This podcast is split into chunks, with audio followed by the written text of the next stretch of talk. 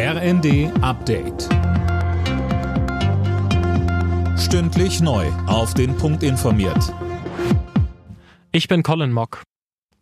Kanzler Scholz hat das Vorgehen der Ampel bei den umstrittenen Agrarkürzungen verteidigt. Man habe sich die Argumente der Landwirte zu Herzen genommen und einen guten Kompromiss gefunden, so Scholz in einer Videobotschaft.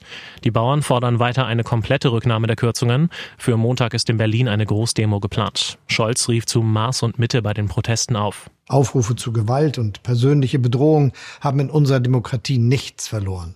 Galgen sind keine Argumente, politische Gegner sind keine Vollpfosten. Das gilt im virtuellen Raum genauso wie auf den Straßen, in den Städten und auf dem Land. Nach dem Treffen von AfD-Politikern mit Neonazis wird auch wieder verstärkt über ein mögliches Verbot der Partei diskutiert. Schleswig-Holsteins Ministerpräsident Günther hat sich in der Welt am Sonntag für ein Verbotsverfahren ausgesprochen.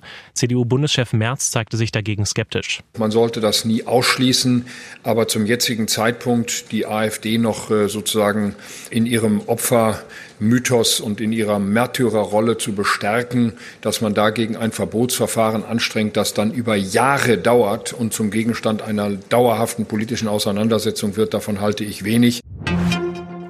Die Züge der Deutschen Bahn fahren wieder nach Plan. Der Streik der Lokführergewerkschaft GDL ist nach drei Tagen zu Ende gegangen. Gewerkschaftsboss Weselski hat aber bereits neue Streiks in Aussicht gestellt, sollte sich die Bahn im Tarifstreit nicht bewegen. Immer mehr Kleinkinder in Deutschland werden in Kitas betreut. Laut einem aktuellen Bericht des Bundesfamilienministeriums hatten 2022 35 Prozent der unter Dreijährigen einen Kitaplatz.